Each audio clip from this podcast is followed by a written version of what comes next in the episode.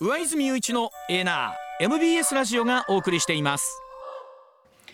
時刻六時二十六分回りました。ここからは石田英二さんでございます。石田さんおはようございます、おはようございます。よろしくお願いします。ます。まずはこちらからです。え韓国で上場株の空売りを禁止だそうでございます。え韓国の金融委員会は今月6日から2024年6月末までの国内上場株の空売りこれ全面禁止すると発表いたしました、えー海外投資銀行の不公正な取引で市場が不安定になっていると指摘しまして、えー株を手当てせずに発注するこの空売りの規制や摘発の枠組み改善する狙いがあるということなんですが、えー今回の規制主に海外勢による空売りを制限する内容で、えー韓国の個人には恩恵があると見られているそうなんですがただ唐突に始まったこの空売り禁止についてですね、えー政権与党の選挙対策という判も上がってるそうなんですがこのあたり何があののうん。空売りはちょっと後で説明しますけど、うん。韓国という国はだいぶ変わっててさっきあの前田さんが読んでたニュースの中でも主権免除の話がありましたよね。あの主権免除というのは国がやったこととか、うん。え国の財産っていうのは、その外国の裁判で裁かれることはないという、うん。国際法の大原則なんですよ。はい。はい。でこれを 言うたら平気で破ってくるですよね。判決なんで、うん。日本としては最初からこれうん。裁判相手にしてないんですよ。そういうことです。つまりうん。はい。出廷してない、うん。あの被告として出廷してないから、はい。うん、まあ、関わってないもう関わりたくないと、はい。このこの話にはっていう感じなんですが、この今回の空売り禁止もねうん国際的な常識からど外れたことなんですよこれ。うん。でその中には韓国で内向きにうん。つまりうち韓国の国内の人間に対するわけのわからんかばい方があるわけよこれ。ほうほう。同じなんですよこれ。あの主権免除の話と今日お話しするうん。空売り禁止の話ってもうほぼほぼ一緒、うん。やっぱりこの国はちょっと悪いけど、ん。先進国にはまだ慣れきれてない、えーということで、ん。まず空売りとは何ぞやということなんですけども、うん。うーん株をやってる人はめちゃくちゃ分かってる話ですね。でやってない人に簡単に言うと、ん。株っていうのは、買った株が上がれば儲かるわけです。上がった株を買った時より高くなった時に売れば儲かるわけですね。はい。これがまあ普通の株の取引なんですけど、うん。空売りっていうのはうん株が下がったら儲かるというえ？逆なんです。うん。でどういうことかというと、うん。例えば僕がある株を、うん。あこれ下がるぞ今後、うん。うん今後下がらぞ、うん。と思ったら、うん。証券会社から株を借りて売るんです。うん。ほ借り株を借りて売る。ううん。ほんだらその売って時点でのお金になりますね。うん。はい。で本当に目論見通り下がったら、うん。下がった時点で買い戻してうん。うん。返す。うん。うんうんうんということは例えば1,000万の株があるとしましょう。うん。はい。でそれを下がると思って売りました。うん。はい。でそれが目論見通り、うん。えー800万になりました。うん。で800万で買い戻して、はい。はい。ありがとう借りてたやつ返すね、うん。ってなったらうん。200万儲かる。でしょ。はいこれが空売りっていうやつなんですよ、うん。自分が株は持ってない。だからはい借りて売る、うんで、証券会社っていうのは大抵いろんな株持ってますから、うん。えー貸してくれます、ううん。えーその代わり借り賃うん。貸し出すわけやから、はんぼか取りますよと、うん。で証券会社もいろんなお客さんから株預かってって自由になるんでねある程度は、うん。持ってるただ持ってるよりは貸した方が儲かるわけ、ううん。これその代わりあれですよね。勝った時より上がってしもたらえらいことになるわけですよね。えっとこれがえらいことになるんです。えらいことになあのりますよね。株用語でこれ踏み上げって言うんですけど、うん。えー1000万の株を買いました、うん。で将来的にはじゃあまあ大体ね返す期間っていうのは1か月以内に返してないんですよ。株店、うん。大体借りた株店、うん。だから1か月以内に、はい。えーまあ、は800万ぐらいになると思っとったら、うん。なんと1500円になっちゃう。あ。ね、はい。その時も1か月以内に返してねやからあうん。もうギリギリ待つけどもうあかん。もうこの日返さなあかんとなったら、悔しいけど1500万でその株を買って返すわけです。じゃあということは500万円のそう。損です。うん。うん。で普通の株の取引っていうのは、うん。買った買った株を持ってって高くなったら売る場合は、うん。買った値段以上下がることはないわけですあのつまりゼロにゼロ以下はいかへんわけ、はいはいなるほど。ただ1000万で買った株がうん。紙くずになったとしたら、うん。1000万の損でしょ。そうですよね。ここまでなんです、現物って言うん現物取引は、そこまでの損なんですけど、この空売りというのは一体いくら損するか分からへん。うんそうですよね。理屈上は、リスクがじゃあ大きい。うん、1000万の株が500万なのを取ったら1億になってしまったら、うん。9000万の損でしょ、いやー恐ろしい。怖い。やだからもう恐ろしいですねきりないきりないですつまり、うんあの加減がないというか、うん。損の上限がないというか。そうですね。んであのそういうのが株取引なんで、うん。あごめんなさい空売りなんで、うん。ある程度お慣れた人。まあそうでしょうね。もしくは一番多いのは、資金持ってる人間が強いんですか。ら。そうですね。うん。そうですね。多少損しても大丈夫ぐらいだし、そのあの下がった時に上がってきよったらまた買う。下げる、買うことです。う売る売ることで下がるんで、うん。自分が売ることで下がるんで、うん。ちょっとぐらい売ったかで株価下がりませんけどいっぱい売るとドンと下がるんでね、うん。そういういっぱい持ってる人ととほど得なんです。うん。で一般の我々みたいな、えー個人あとしかまでへんね個人株主の場合は、その動きにうまいこと乗って儲けるかどうかなことだけなんですよね。誰がこんな風に動いてるやろ。この人に乗っとけ。この流れに乗っとけ。おそらくあの外アメリカの投資会社がドンと売ってきよるぞと、ん。これ乗っとこうぜみたいな予自分で株価をえ上がり下がりできるほどの売り買いはできない。自分が個人の人はまずできない 個人の人は無理ですよね。そ。の動きに乗るしかね。上がる時も一緒でしょ？上がる時もその動きに乗るだけの話だ、で下がる時に乗るのがこのまあ乗るっていうか、下がったら儲かるというのがこの空売りっていうシステムなんですね、まあ、確かに非常にまあリスクもあのリターンもあるものですけれども、株式の世界では、えー普通にあること非ね。常にあのポピュー、ラーだ、うんただちょっとあの、うん、慣れた人がやる、うん。でハイリスクハイリターン、慣れた人がやるというのが空売りなんです、でこれ株だけじゃなくて商品とか為替にも全部あるん。ですよこういうやり方ってね、でねこの空売りを今月のいつ、えー、と6日から、あー来年の6月末までなんで半年ちょいか、8ヶ月ぐらいか、ん。えー全面禁止するというのが韓国のおまあ言ったら証券取引場が言う言うたわけです。それもか海外の投資家のってことなんですあかこれ？っていうかお韓国の株式市場でやろうとしたら、うん。えーまあえー海外の投資家がやるわけですけども。こ国内の人も、えっとね、うん、基本的に国内の人ねそこまでやってないです。ああなるほど。後でちょっと説明しますけど、あはいはい。韓国の株式市場で特殊なんですよ。そうなんですか、うん。とにかくね、うん。これをやったことにこんなことやってきたでしょ、うん。はっきり言ってさっきの主戦免除みたいな主権免除レベルにうん。国際原則から大ド外れとんですよこれ。でうん。普通これやる時ってね空売りを禁止する時っていうのは、うん。一番わかりやすいのが大災害が起きた時なんです。ああなるほど。例えば不安定な。うーん。あの東日本大震災のような災害が起こる、うん。それによる原発事故が起こった時って、あらゆる株が例えば日本の株が下がるわけじゃない。普通は、はい。うん。だからそこで売ったら儲かるやん。うん。でそんなことさせへんでで言ったらえススうん。ストップはかかる、はいはい。もうあかん。はい。させへんっていうのが、まあ、一番あんだけども、はい。そういう時が平時にこんなことするっていうのは考えられへんわけです、うん。何もない時に。うん。でアメリカの投資会社なんかはあのいやもうこんなことしたら韓国の株式市場って世界中で信頼を失うようと、ん。あとあのジム・ロイヤースさんあの有名なうん。投資家はこんなことやってるからお前のとこあかんねんという言い方をしてます、うん。うん。だからこの国あかんねんと、うん。つまりもうはっきり言ってもう信頼されなくなってるんです。あいくつかありますよそのなななんなんですかその理由は？まず韓国の株式市場の特殊性というのがあるんですけども、はいおっしゃいましたまず非常に個人投資家が多い、うん。えー株式市場における個人投資家の割合が64%もあるんですね。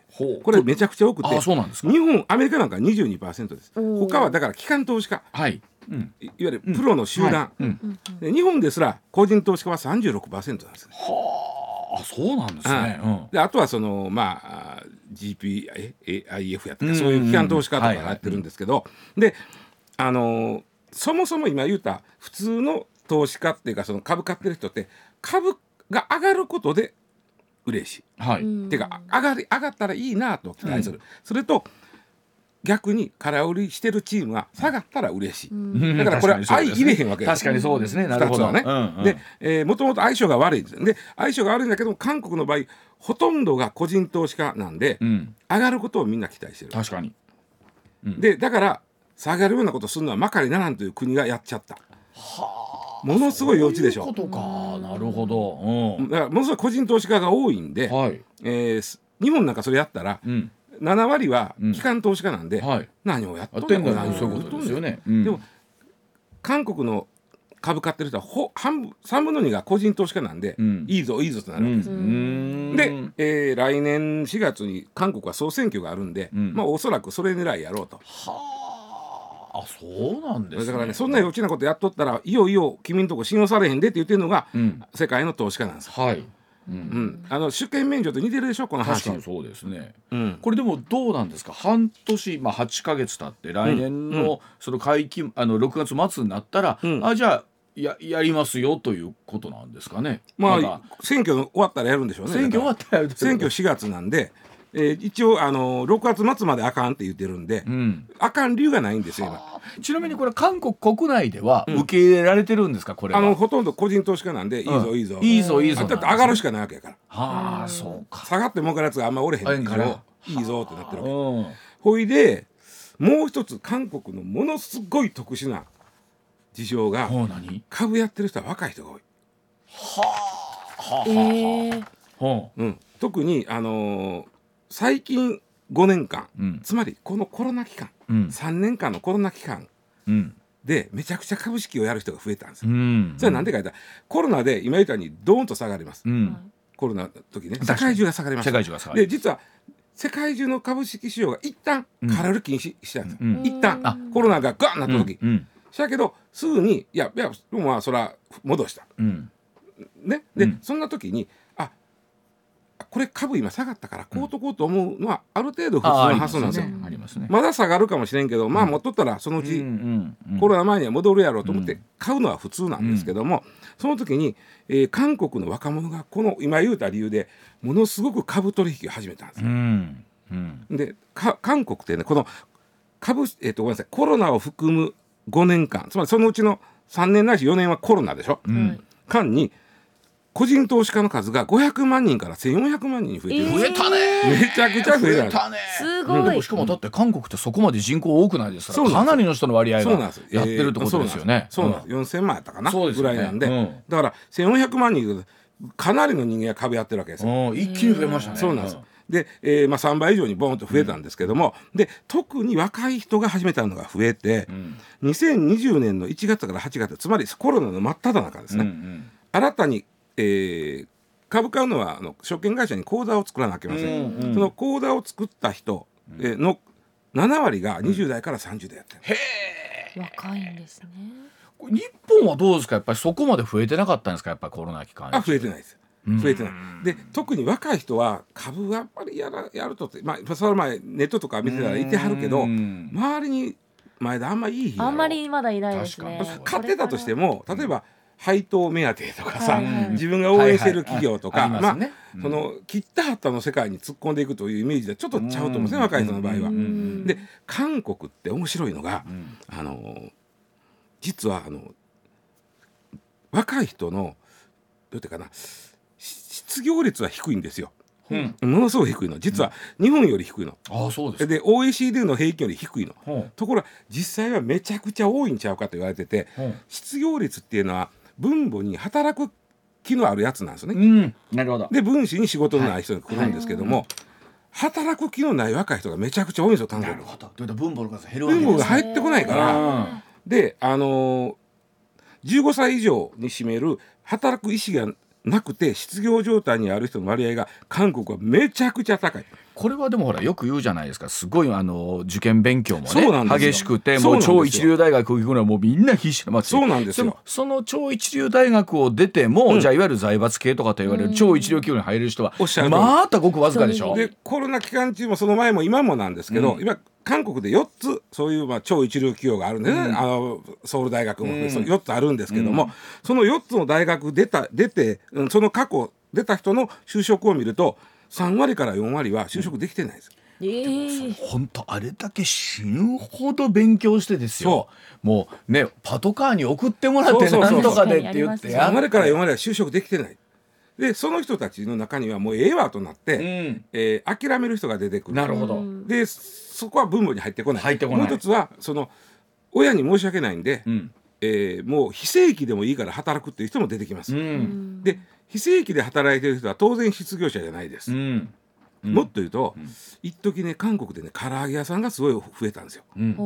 唐揚げ屋さんってあのリスク少なくできるんで。ああそうだ。なるほど、うん。あでそれはね仕事見つからへん若い人がややるとか多かった、うんでこれも失業者じゃないでしょ、うん。うん。で非常に労なんていうかな就職環境が悪い中で、うん。えー失業率が低いと、うん。あ失業率は少ないという状況で、うん。うん。うん。その中で皆がもう将来家買うのやったら株で儲けるしかないみたいな、はあまあでも流れとしてみれば必然ですよよね。うんでそうなってる時に空売りはけけしくりからんといううん。ノリにうん。国家が乗っちゃった、うん。それが今回の空売り禁止令で、ん。僕はもうむちゃくちゃ未熟や国家やなと思ってしまうんですよね。で一方で世界中のそういったマーケットからちょっと見放されるところが出てくもう見放された。あれ。たすでに今回はこれで。ああそうですか。うんうん。ということはこれ半、えー来年のはあ6月に、ん。えー禁止をやめますとなっても戻ってこない感じ。うん。あーままだからあの日本もね、うん。そのえーさっきの主主権免除の話で、徴用工の話で一旦なって一旦収まったかなうでしたね。またイヤホンでなってきて、ね。まあこの国ってゴールポストをしょっちゅう動かすから、なるほど。もうやっぱりまた株式のし世界でもこうなことやると、うんまあ言っても世界からのこの信用がまだなくなってきますからね。なんか変わった変わった国やなと思う話でございました。はい、わかりました。では続いてこちらでございます。時刻6時42分回っています。さあ、雇用保険の加入条件拡大へというお話です。さあ今度は日本のお話ですが失業した人や育休中の人に給付などをする雇用保険の加入条件について、えー厚生労働省週の労働時間を現行の20時間以上から10時間以上に拡大する方向で調整に入りました、現在の雇用保険の加入者数の数およそ4500万人なんですが今回の条件拡大で最大でおよそ500万人の方新たに加入する見込みです。でこの適用拡大に関しては政府が6月に閣議決定した骨太の方針に盛り込まれていまして2028年度までをめどに実施を目指すということでございます、あのまあ政府の言うことはあんまりあの頭からそのまま鵜呑みにすると、おえらい目に遭います。さっき韓国の話だけど日本の政府もなかなかいい加減なもんで成長繁盛を今からしたいんですけども、うん。うんうん。この雇用保険って僕ら入ってます。入ってます。入ってます。あの、ふあのなんていうかな、常勤というか、うんうん。まあ必ず入ってます。うん。はい。えー幸いと僕は思ってるんですけど、僕も40年ほど入ってきて、一回も今まで使うことなかった、つまり失業することがなかったし、うん。うん。えーそれはラッキーなことではあります。はい、思うんですね。ただ僕今これ定年した後に、うん。えー再雇用という形でものすごい給料減って働いてると、はい。失業保険からちょっとだけお金もらえます。うん、ああそうね。それはありがたいなと思うん。ですけど、まあそれやっと初めて、えー40年近く払ってきてやっと受け取る側になったなとかちょっと思ったりすしたんですけども、うん。でこれ今あのパートの人で、えー20時間以上、えっと、週。うん。週20時間以上働いてる人は入らなあかんね、、うんんところがこれを下げて10時間にしよううん。ってなってくると週10時間やったら、うん。例えば1日2時間でうん。週5日で対象になるよね。えーそういう人は雇用保険払わなあかん。で雇用保険入ることは雇用保険料取られる、ん。ということなんですけども、政府としては、いやいやいやいやこれはあの子育て支援異次元の少子化対策の一環ですと言ってるわけ。ね、これは例えばあの育児休業でのお,、お金出ます。はい。えーまあ休業前の手取りの大体8割ぐらいは育児休業の期間中もらえるんですよ、うん。例えば週10時間パートしてた人が育児休業に入った時に、うん。週10時間どうでしょう？1時間まあ1,000円として、うん。2,000円かけ、えーやから何ぼやに1万円か、うん。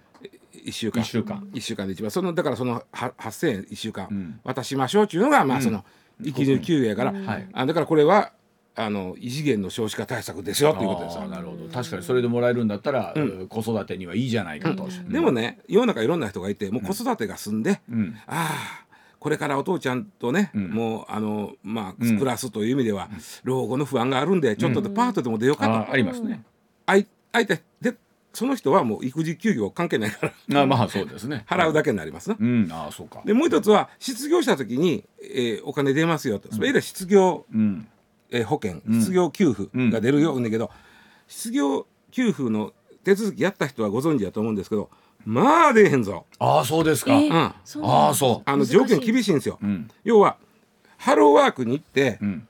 仕事を探してますという申し込みを行って、ん。自分は就職活動を行っているということを意思表明がありますよね。でしょ、うん。うん。その場合に例えば病気や怪我ですぐに働けない人は、ん。その意思表示ができへんわけですよ。だから病気や怪我では給付は出ないんです。ーあそうか。なるほど。例えばそういうふうはに結構条件厳しすぎて、ん。そう簡単に出へんからあんまりここ当てにしたらあかんよということです。へえあそうなんですね、あでちなみにあの、えっとこのね雇用保険っていうのは面白くってうん。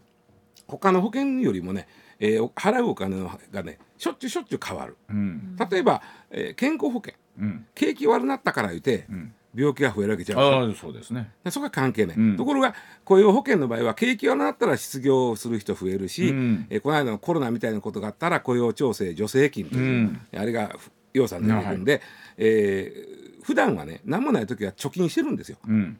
雇用保険で、うん。まあ何兆といううん。お金を貯めとくんです。何かあったらそこから使うというパターンなんでその貯金が景気が良くなるとどんどん増えてくるやん、うん。そうするともうあの保険料ちょっと下げます。うん。でコロナみたいなことがあったらその貯金がどんどん減っていく、はいはい。上げさせて。ああなるほど。っていうから結構上下が激しい毎年上下するんですよこれ。うんでちなみに、えー今、えー、2年連続上がってます、コロナのせいですこれは。はえー労使合わせて今、えーっと給与の1.55%ですね。ああそうなんですね。うん。で、えーっと従業員が払うのは給与の0.6%です。は前田さんさ、はい。給与と給料が違うというのはちゃんとこの前ここから覚えとこうか。給与と給料。違う。あうん。これすごい大事で、うん。案外これ分かってる人も少ないかも、給料というのは基本給のことですはいはいはい。給与っていうのは会社からもらう金全部のことです、ん。ボーナスとか手当とか、うん。残業手当とか全部です、これが給与です。給与もらうお金全部の0.6%が、えー雇用保険料です。今あの働いてる人間が払う、うん。はいはい。残り0.95%は会社が払ってます、会社がそういう状態です。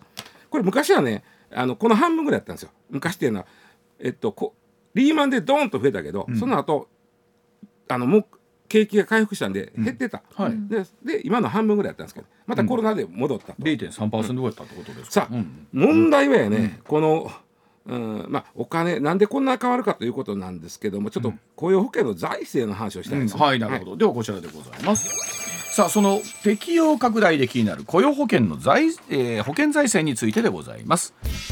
雇用保険の財源なんですが労働者と企業が負担する保険料がこれ中心で一部を国が出しているんですが、コロナ禍でえ雇用雇用を維持するために特例措置も設けられてきました。えー対象となる労働者が増えることで気になる雇用保険の財政は今どのようなあ状況になってるんでしょうか。そして今後どうなっていくのかというところを今度は石田さんに聞いていきたいとこ思います。のコロナで特にあの失業はね、あんまり増えなかった、コロナで。というのは、えー首を切らずにん。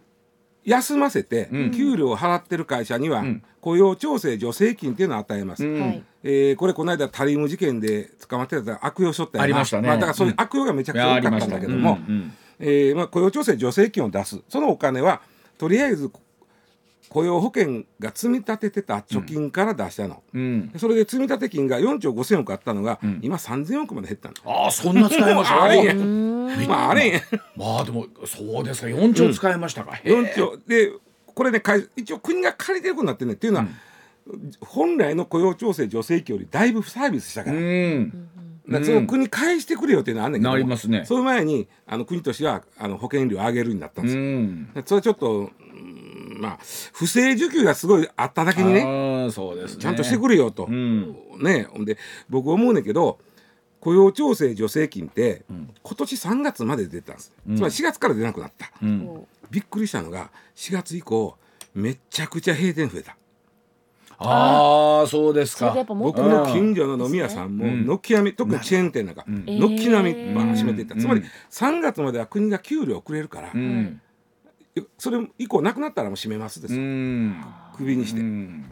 なるほど。でそれは正しい使い方なんかということでさこの雇用調整助成金の、難しいな。でも3月までは雇用がないやでもそれ以降なくなるんやったなくなるんらやったら。国がせなあかんことは今人手不足のうん。とこいっぱいあるわけだから、うん。そこに行っていただけるようなうまいことお金の使い方をするとかうんそうですね。せなあかんのに、うんうん。ただ単に休んでたお金渡す人企業にはお金あげるしてたら、うん。そりゃそうなるそりわゃそうなりますわね、うん。そりゃそうなでその結果、えーまあ雇用保険の貯金が底をついて、うん。雇用保険料上げる、ん。で上がったんですよ実際。上がりました。上がってさらに足らんから週10時間以上働いてる人からも取るみたいな形になっていくんですよ。だからそのをを恩恵を受けなかった人たちも負担をしなきゃいけないことになるわけですよね。だからこの週10時間国はねあのいやいやあのええことありますやん給保険金出ますやんとか言うけどベースにあんのは雇用保険の貯金がつそこをついたんで、ん。もういろんな人から金を取らざるを得んようになったということうです。ん。なるほど、これでもあのいつ自分がそっち側になるかもしれないということあるわけじゃないですか、失業する側になるかもしれないというのはありますからね。ただ、あ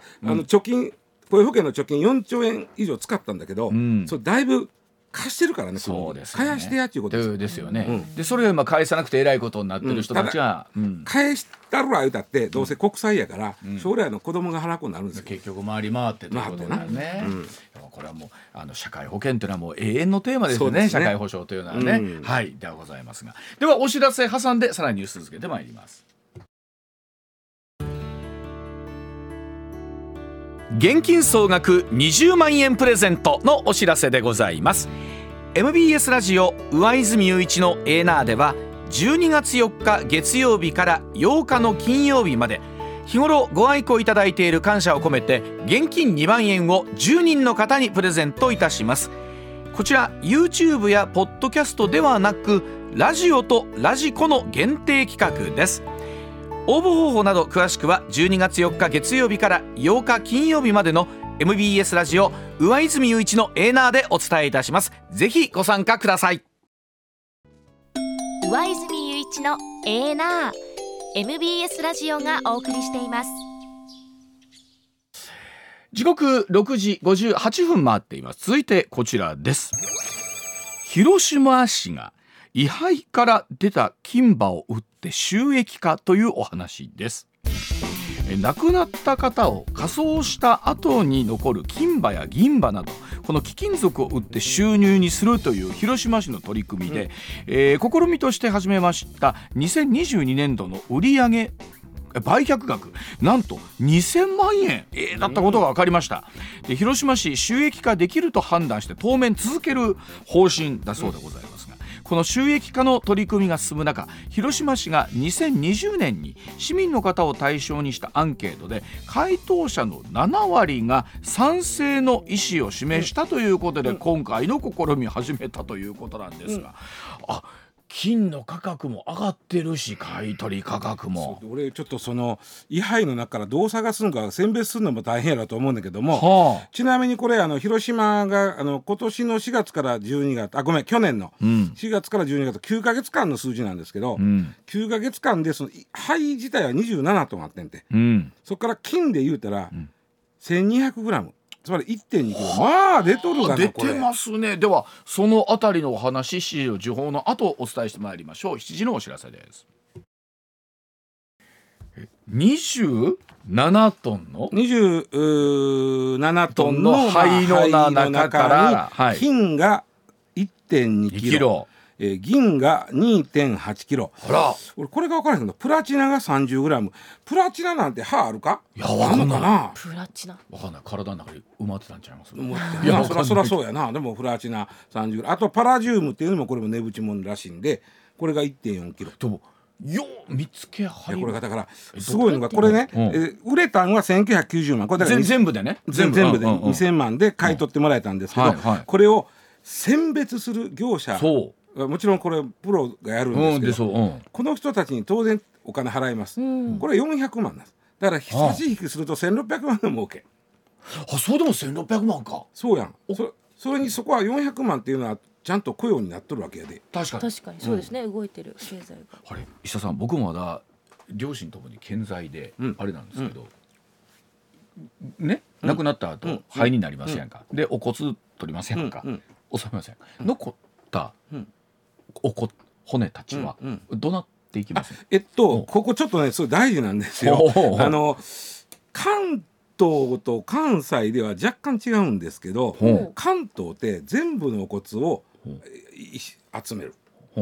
骨壺に入れる大きな骨壺あに入れる。あそうでであが多い。はあ。で関西の場合はほらあこれが喉仏あーですよそうそうみたいになって、はい。あじゃああのこれが手の指のここも入れときましょうか。で足のここもあ入れときます。ちょうちょっとずつちょっとずつそうそうそうほとんどはあのまあ言ったら取らない。取らない。へでーちょっとずつ取ったやつは骨壺に入れるんですよ、はい。俺この5月母親が亡くなったんですけど、はいはい。昔より骨壺めっちゃちっこになっててあそうですだからちょっとしか取らないんですけど。あそうですか。でまあでどうす残りをどうするか言ったらそれはあのちゃんと、まあ、ご供養というかあはいはい。あの一箇所にね集めて、あの残骨灰保管場所っていうのがああるんですよ。そうでっか。からそれはもういろんなとこから集めてくる、はいはい。でそれはそんなすぐにね、うん。ゴミとして出したりはあしないです。まあまあまあそりゃそうでまあ置いてるんですが、うん。この多子社会において、ん。残った骨を置いとく場所がもうパンクしそうになってるあらそまあそうでしょうなそれもね、で実は京都がやってるやこれまあ京都もやってあのね政令市20のうち15がやってるんですよこれを。うん。これを、う。んこの動きを。で、はい。京都がやってる時京都も灰を置いとくとこがうん。すっごいパンパンになってて、なるほど。入れそれどうするかって言ったらここにある灰をギュッとしたらまだ入るぞと。圧縮する。圧縮して圧縮する時にそうやって取り出せるもん取り出す。で有害物質はもうこれはもうはいはいはい。でほんまの灰だけにしたらもっとはいはい。入るよね、となって京都は去年初めてそのやったんやで。その灰からその貴金属を取りはい出す、はい。はいうん。京都やっぱすごいな。1億2,000万。えー。まあ単純に。それまでは溜まってた灰が多いからな。まあー亡くなった人口に比例するところあるでしょうね。そうなんですよね。まあ人口の多いところってやっぱりうん。そうなるんじゃないの？そうなんです。でそのまあお金になった分っていうのは別にその市がそのまま、うん。まあもちろん市の収入になるんですけど、それは例えばその焼き火葬場とか、うん。そういうところのメンテナンスもお金かかりますし、うん。さっき言ったように灰置いとく場所が満杯になってくるわけやから、うん。これをどうするかってやっぱお金もいるわけやから、はいはい。そこに使いますよっていうことになった時に、うん。反対する人はいないやろと確かに思うんですよ。僕も思います。うんうんうん。うん。思だって親の金歯いちいちさ、ううんそご遺体からな抜うくかっていうかそうそうやと思います。まあ知ってもええねんけど、まあまあまあうん。うんでもそれはもうどうぞどうぞやと思いますわ。そういう流れで使っていただけるんなら、うん。どうぞそうしてくださいって。そりゃそうやと思いますわ。なるよね。僕があのお自分の親でもそう思います。うだから今回広島は今回初めてやって1200万あごめんなさい2000万のうち、えーまあ、400万が業者に選別料として払うから、うん。えー、1600万ほどのまあ浮き浮きっていうかそのプラスになったんだけどそれに対して文句言う人はあんまりこの残り3割の人人ってね、なんとなくまあね。あのなんとなくあまり気持ちのいい話じゃないうんぞとあとそのお気持ちも分からいではないです。こうさ死者への冒涜的なことはあるけど、うん。もうそこは範囲になってしょんとるわけだから、うん。生きてるあごめん生きてるご遺体の段階からボキって抜くっていうのはだ違いますからね。違う。でも今若い世代ってもう金歯銀歯をしない人も多いじゃないですか、うん。今後減ってきそうじゃなそいうでか。ですすね。でもパラジウムとか入れてくるとパラジウムも取れる、そうですね。あのあとなんだろうなこの金の価格がね今うん。こうと上がってるからですけどあはいはいはい。これが仮にまたぐーっと下がってくるとこの辺りの取引の金額もそうそうそうそう。変わってきますよね。そうするとまあさすがに割り合わんまでのところまでは下がってこないのか、うん、あだ下がらへん。それともっと大事なことは今言ったように灰置いとく場所がどこの自治体もパンパンになってるから、ん。それをできるだけ小さくするためにそうか。いらんもんはまあ捨てていらんで要はあの有毒物質は捨てて、うんうん。はい。値打ちのあるものは取り出すっていうのはいいんじゃないでもあの灰になっても灰は灰でも集まったら場所がなないんですよね。思うねんけどさ、はい。あの六門線っていう昔は、はいはい。あの亡くなった人にね、はい。うん。あの棺の中、まあ、江戸時代特にそうだけど、はいね。六門お金を袋に入れて、うん。ここにうん。うん。それは何書いたら三途の川の渡し地になって。言いますよね。はい。え六門線って言うんですけどそのどうだろう渡し地やから今にしてみたら300円ぐらい思うね、ん。逆に言ったらそれぐらいでええいうことやね、うんまあ。じゃああとはもうその自治体のために使ってくれたら俺ええとで思うけど。もあのそういう意味ではなんかねあの亡くなった方は亡くなった方で自分たちなりにまたそうそうそうそう。リサイクルするという考え方かもしれません、うん。だそうでございます。はい。では時刻7時6分回りました。この時間のニュースまとめてお伝えいたしましょう。MBS ニュースです。メガネの愛玩新大阪南歯科クリニックがお送りします。上泉雄一のエーナー。MBS ラジオがお送りしています取れたてピックアップニュース。こだわりの朝どれニュースをご紹介します。まずは大いに盛り上がったこちらの話題です。はい。プロ野球で38年ぶりに日本一に輝いた阪神とパ・リーグを3連覇したオリックスの優勝記念パレードが23日神戸市中心部とうん。大阪市の御堂筋でそれぞれ開かれました、うん。合わせて4回のパレードでは延べ100万人のファンが沿道を埋め尽くし両チームの選手と優勝の喜びを分かち合いました。あの昨日大阪のその御堂筋に面してます。あの駅前ビルはい。のお居酒屋さんが夕方以降どえらい人やったそうです。よね、えー、みんな帰りに。でも本当コロナが明けた時期でよかったですよねこの関西の2チームが優勝っていう。今言う通りであの、これがもしコロナ禍中だったら、このパレードもきっとできなかったでしょうから、それを言うと本当にまあ一つ落ち着いてきたっていうのはね、あのこういうことができてよかったな。なんか日常がいろんなところで戻ってきてるというのを実感するね。はい、続いてはこの話題です。岸田総理大臣は23日公邸の不具合を理由に急遽公邸を出て東京都内のホテルに宿泊しました、はい、総理周辺は具体的なトラブルの中身は安全上の理由から説明できないとしています、まあ、急なスケジュールの変更というかですからあの受け入れるホテル側も大変だと思うんですよね。やっぱり総理が動かれる、はい、ということになってくると警備の問題もありましてそれに伴って周りのお客様も大変ですからね。はい、うん、続いては戦闘休止となったこの話題です。はい。カタール政府はイスラエルとイスラム組織ハマスによる戦闘休止が24日午前7時日本時間の24日午後2時に始まると発表しました。期間は少なくとも4日間で衝突が始まった10月7日以降でまとまった期間の戦闘休止はこれが初めてです、うん。カタール政府は戦闘休止と人質解放に関する交渉で仲介役を担っていました、まあ、ご家族の方にするとこの1か月半とかっていうのはとても長い期間だったと思います。しもちろんこの間に命を落とされた方も大勢いらっしゃるわけなんですけれども。さあ今後本当どうなっていくんでしょうかねこれね。うん。続きまして北朝鮮からこの話題です。朝鮮中央通信によりますと北朝鮮国防省は23日に声明を発表し2018年の南北軍事合意で中止していたすべての軍事的措置を直ちに再開すると表明しました。南北軍事境界線付近により強力な武力と新型の軍事装備を配備すると宣言し軍事的衝突が起きても責任は韓国側にあると主張しました、まあ、先日の衛星の発射に続いてということになってくるわけなんですが仮にあれが本当に軌道にしっかり乗っていて衛星としてのきあの、ね、機能が確認されるということになってくるのか、はい、それからまあ改めてこの辺りになってくるとですねまた極東アジアの安全保障の、ね、地図が随分変わってきますのでこれは心配ですね。はい、はい、続いて韓国からこの話題です。旧日本軍の元従軍慰安婦や遺族が日本政府に損害賠償を求めた訴訟で韓国のソウル高等裁判所は原告の訴えを棄却した一審判決を取り消し日本政府に慰謝料の支払いを命じました、この判決を受けて外務省の岡野事務次官は韓国の駐日大使を呼び国際法上の主権免除の原則の適用が否定され極めて遺憾であると強く抗議しました。そうなんですね。あの主権国家他国の裁判の権利に服さないという国際法上の主権免除というものがありますから、はい、えもちろんこの日本としては毅然な態度でというところ、うん、あの日本と韓国の関係がユン・ソンニョル大統領ね就任以降ずいぶんと変わってきたところあるんですけれども、はい、この辺りの判断はどうなんでしょうねと思いますね。はい続いては一気に冬が進むこの話題です。急速に発達する低気圧や冬型の気圧配置が強まる影響で北日本や北陸地方では24日から25日にかけて山沿いを中心に雪となり平地でも積雪の可能性があります。雪を伴った非常に強い風が吹き海上ではしける見込みです。暴風雪に警戒するとともに高波に注意警戒が必要です。そうなんですね。あの予報を見てると明日明後日またキュッと気温が下がりまして、はい、また来週中頃ポコッと上がったりする。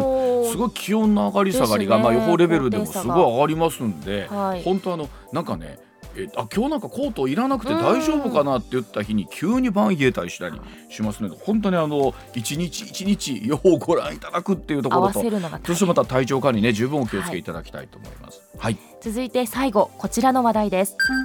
漫才日本一決定戦 m 1グランプリ2023の準決勝へと進む30組が23日発表されました、うんはい、過去に決勝進出経験のあるアキナ、ミキ、インディアンスユニバース男性ブランコなど注目コンビが敗退する中、うん、MBS 福島アナウンサーと、落語家の金賞亭万堂さんによるヤングタウンも惜しくも敗退となりました、やっぱりこうやったことを準決勝から3ねえー3回戦から準々決勝ここのハードルはすごいすね。準々決勝から準決勝のハードル。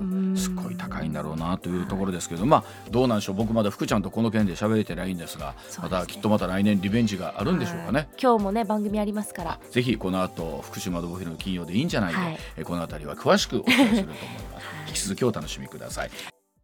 MBS ラジオ上泉雄一のエーナーでは皆さんからのメッセージを募集中です。ニュースについてのご意見暮らしの中で感じたことなど送ってください。メールは uwa.mbs1179.com X はハッシュタグエーナーをつけてポストしてください。現金総額20万円プレゼントのお知らせでございます。